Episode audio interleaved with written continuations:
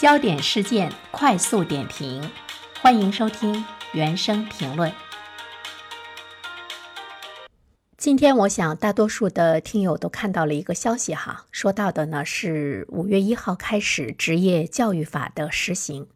呃，这部教育法呢，在四月二十号呢修订通过，将于五月一号起实行。这是职业教育法从一九九六年颁布实施二十五年以来的首次大修。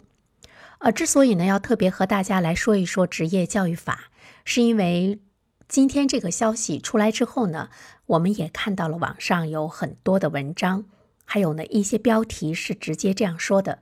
说这个职业教育法取消了初中毕业后的普职分流，所有的人都可以上高中了，或者是说呢大多数人都可以上高中了，取消了呢以前说到的五比五。或者是六比四的普通高中和职业高中的一个分流的比例，所以呢，我今天的评论特别想说一说啊，希望大家呢不要产生误解。我记得前不久的评论中呢，和大家特别强调了，从教育部的角度上来说，对于普职分流的态度呢还是比较坚决的。那么当然，五月一号起实施的职业教育法，我们的确是看到了普职分流。改为了协调发展。协调发展呢，似乎从表面上来看呢，普职分流就取消了。普通高中和职业高中强制分流，近年来的确是饱受诟病。呃，我们在评论中也和大家说过，这让一部分的初中生毕业之后呢，失去了读大学的机会。尤其是很多的男孩子，他在高中之后呢才会发力。那么，国家实施普职分流政策呢，他会强制的把近一半的初三的学生分流到中职学校去读书。可是呢，我们的中职学校的教育呢又不是很好，他又不能去继续读大学，很多家长呢看不到希望。所以呢，就引发了中小学生家长和学生的这个焦虑啊，产生了中考呢变高考的结果。我们就会看到呢，义务教育的内卷是特别的严重，孩子们是卯足了劲，在小学、在初中使劲的学习，要争先恐后的呢，能够上到呢这个重点高中，上到普通高中，不要被呢分流到职业高中去。它呢也进一步的引发了中小学生家长和学生的这个焦虑。那么这一次的职业教育法的颁布实施呢，它对普职分流的修改也发生了一些变化。这个修改呢是动态的变化，所以呢我们看到的原文中是这样说的：在义务教育后的不同阶段，因地制宜，统筹推进职业教育和普通教育的协调发展。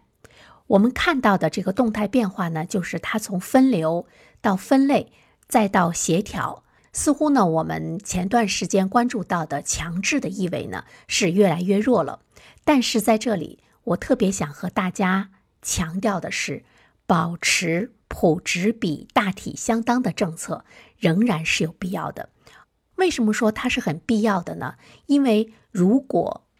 我们期待着一些孩子，走职业教育的这条道路的话，有一些职业技能的学习就是要在中职阶段来完成的。换句话说，就是要在职业高中来完成的，因为它也存在着一个学习的关键期和敏感期的问题。因为我们还是要强调呢，在二月二十三号教育部的新闻发布会上，教育部职业教育和成人教育司的司长陈子骥依旧呢是在强调。中等职业教育和普通高中职业教育的协调发展，而且呢，也特别的强调了中等职业教育是高中教育的一个重要的组成部分。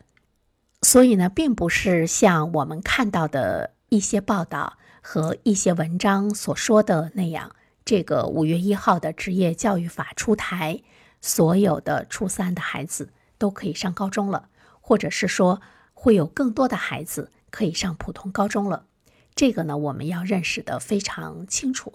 这个职业教育法的出台，其实呢，它是给我们的职业教育赋予了更多的提升的空间，也给职业教育在未来来说呢，从它的学历的认可等等这些方面，也给了更大的发展的空间。所以呢，职业教育法其实它明确的是。职业教育和普通教育不是层次不同，而是类型不同，会让更多的学生在职业教育上大有可为。我们都知道，长期以来，在我们国家，职业教育呢被认为是低人一等。初中毕业之后，你读了职业高中，你就无法去读大学。那么你在职业院校毕业之后呢，在考公务员、在考事业单位的招聘、在考研的时候，你的学历呢会受到歧视。职业教育法呢这次明确了。职业教育在中职、高职、本科、研究生的上升通道呢，会更加顺畅了。所以呢，它明确的是给中等职业学校的学生上大学开了一个口子。这样的话呢，会很大的来提高学生上中等职业学校的积极性。就是说，你读了职业高中，你不仅可以读大专，还可以去读本科，甚至于呢，你还可以去读研究生。当然。更高的学历呢，是为了更好的就业嘛？更高的学历走研究生，它主要呢是为了培养能够面向我们的新兴产业、高新技术等代表的高端产业这方面的这个人才的需求。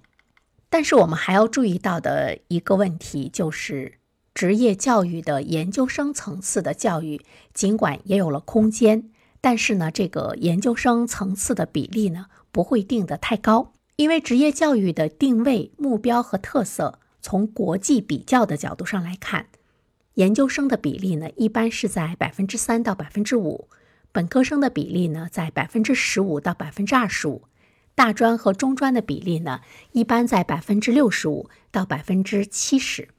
这是一个国际比较的角度，其实呢，也是在告诉我们一个信息。如果走了职业教育的这个发展道路的话呢，读研究生的这个可能性不会是很大，或者是呢，他在这方面的这个培养的空间也不是呢很广阔。他跟我们现在的普通高等院校的本科生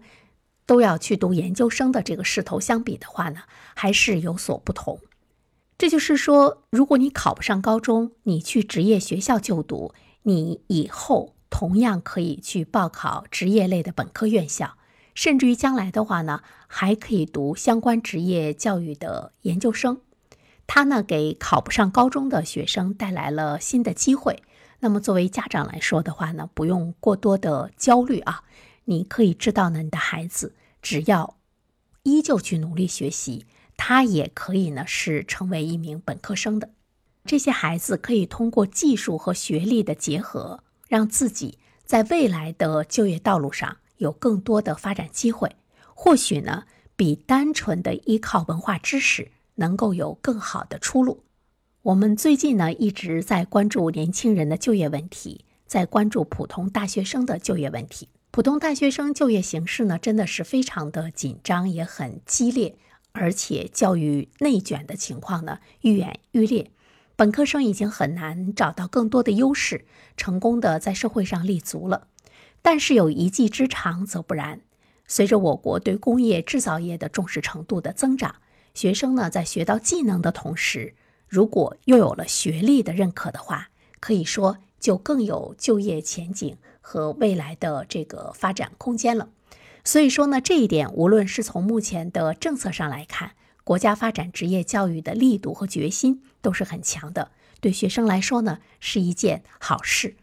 呃，这里面传递出来的一个信息就是，对于初中成绩一般的同学来说，上职高也是一个非常明智的选择。国家呢在这方面发展的空间也会越来越大，而且目前的职高就业率又要远远的高于普通的大学生，学生们不等毕业呢，就有很多单位争抢要了。